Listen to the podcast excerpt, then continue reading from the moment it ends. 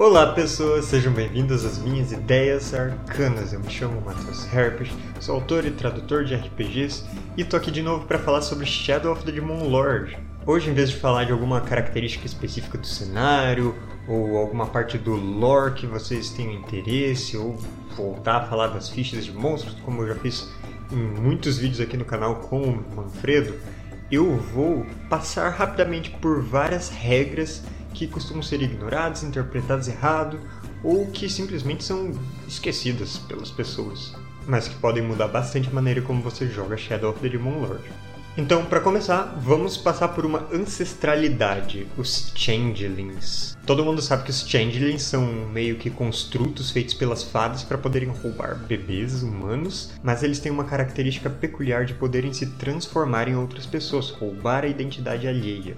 E o que muitos esquecem sobre isso é que os Changelings somente podem roubar a identidade de alguém que eles estejam vendo no momento. Na tradução para português, isso ficou um pouco confuso porque diz que os Changelings viram alguém que eles tenham visto, mas na versão em inglês dizem que você vira alguém que você esteja vendo. Então, seguindo o texto original, os Changelings só podem se transformar em alguém com quem eles estejam fazendo contato visual naquele momento da transformação, a não ser que você tenha alguma habilidade especial que te permita se transformar em pessoas que você tenha visto anteriormente, mas aí isso vai sobrepor as regras originais. A segunda regra que eu gostaria de explorar um pouco mais é a de morrer, ou do processo de morrer. Porque tem duas fases quando você fica com dano igual à sua saúde de inválido e a de morrendo. Então, quando você sofre dano igual à sua saúde, você fica incapacitado, inválido, mas você não fica inconsciente. Você só fica inconsciente se você estiver morrendo. E apesar de você não poder fazer nenhuma ação naquele momento, você ainda é capaz de, por exemplo, se comunicar ou falar com seus companheiros, o que pode ser bastante útil para transmitir alguma informação que a sua personagem percebeu e os outros não, antes dela se tornar incapacitado. Mas se você estiver no chão e ainda dando comandos estratégicos para os seus aliados, certamente você vai se tornar um alvo mais fácil para os oponentes mais espertos que percebam que você ainda está vivo e queiram te finalizar. Então, tome cuidado porque sofrer dano enquanto está indefeso é morte instantânea. Você não fica morrendo, você morre. É assim. Agora, outras regras que as pessoas costumam ignorar e que podem ajudar a trazer bastante variedade para o jogo e mais coisas para você fazer até durante um combate são as múltiplas ações que as pessoas podem fazer, não simplesmente atacar ou se mover durante um combate.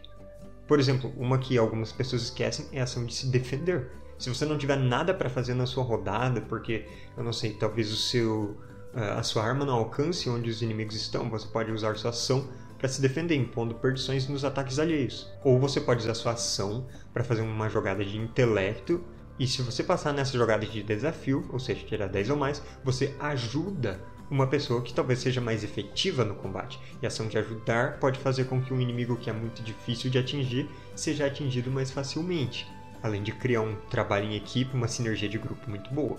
E por fim, se você tiver que esperar algum inimigo entrar no seu alcance para poder atacar e você sabe que eles estão vindo, mas você decidiu fazer um turno rápido, você pode usar a ação de preparar a sua ação para fazer esse ataque quando alguém chegar no alcance ou até para fazer outra coisa, para correr se alguém chegar em um lugar determinado tentando alcançar você e você não quiser ser alcançado. E a regra da ação preparada é o seguinte: você usa sua ação no seu turno para preparar e determina qual vai ser o gatilho para desencadear a sua ação preparada. Quando esse gatilho for ativado fora do seu turno, você usa a sua ação desencadeada. Lembra que você só tem uma ação desencadeada por rodada e você realiza aquela ação que você preparou. E se essa ação precisar de algum teste, de alguma jogada de ataque ou de desafio, você faz com uma dádiva. Então também é outra boa chance de você conseguir ter um ataque melhor uma maior chance de conseguir uma tarefa difícil. Outras regras muito ignoradas são as de opções de ataques, que estão no meio da explicação dos ataques em Shadow of the Demon Lord, em uma caixinha separada no texto, e que trazem uma grande variedade de maneiras de atacar seus oponentes, mas ainda recebendo um bônus diferente em alguma outra coisa, ou a capacidade de causar dano e empurrar, ou de se defender melhor e atacar, todo esse tipo de coisa com uma única ação de ataque. tem opções de ataque tanto para ataques corpo a corpo quanto para ataques à distância, e em geral elas exigem que você sofra uma perdição para ter esse efeito diferenciado, mas elas podem ser a grande diferença entre você conseguir fazer algo muito legal ou simplesmente conseguir atingir um inimigo e não fazer nada no seu turno, porque simplesmente uma ação de ataque padrão não daria conta. E são várias opções de ataque que eu não vou falar de cada uma aqui, e ainda você pode, talvez, em uma situação específica, criar alguma junto com o narrador e os outros jogadores que possa se encaixar nesse momento do jogo. E logo em seguida, no livro de Shadow of the Demon Lord, nós temos opções de ataques com atributos. Eles se chamam ataques, mesmo não sendo necessariamente um ataque como você imaginaria um ataque com uma arma.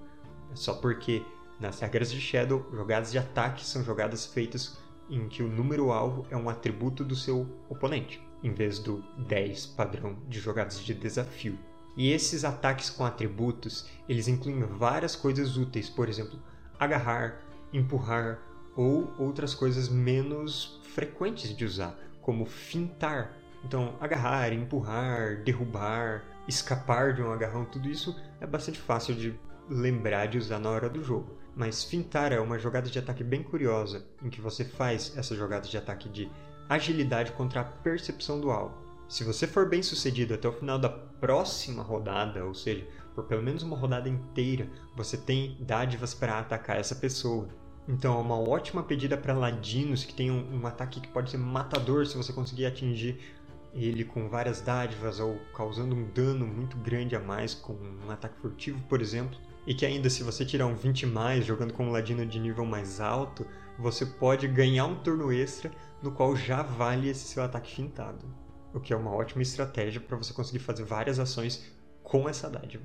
Tem outra ação chamada Distrair, que é parecida com aquela de ajudar um aliado, mas dessa vez você faz uma jogada de ataque, de intelecto contra o intelecto do alvo. Se você conseguir, você coloca penalidades nas coisas que ele vai fazer, ou seja, uma perdição.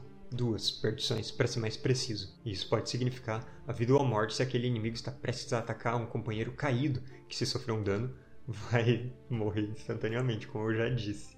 E por fim, a ação de investir. Ela pode ser essencial se você quiser fazer um turno rápido estiver com uma arma corpo a corpo e ainda assim precisar chegar no seu inimigo. Porque você usa a sua ação para se mover e fazer um ataque a qualquer momento durante seu deslocamento. Você move seu deslocamento total. Você faz as jogadas de ataque com uma perdição, mas você tem a possibilidade de fazer um ataque, coisa que muitas vezes você não teria antes, e ainda agindo antes dos outros caso você faça isso num turno rápido. E num turno lento você pode combinar essas coisas para usar seu movimento e usar a ação de investir combinados para se mover bastante e atacar. Mas lembra sempre dessa perdição. E eu acho que para o vídeo de hoje é só isso. Então, se vocês gostaram desse modelo de vídeo, se essas regras, esses esclarecimentos ajudaram vocês a ter novas ideias para os seus personagens e para os seus vilões durante o jogo, então deixem um comentário, uma curtida nesse vídeo, se inscrevam no canal se ainda não forem inscritos. E se vocês quiserem não só apoiar a produção de vídeos aqui na Ideias Arcanas, mas também jogar RPG comigo, vocês podem ir no link da descrição, no Apoia-se das Ideias Arcanas, e a partir de 5 reais vocês já têm essa possibilidade de participar de sessões e continuam me incentivando a produzir vídeos como esse e de vários outros sistemas que vocês veem por aqui. Então por hoje é só. Até mais e obrigado pelos peixes.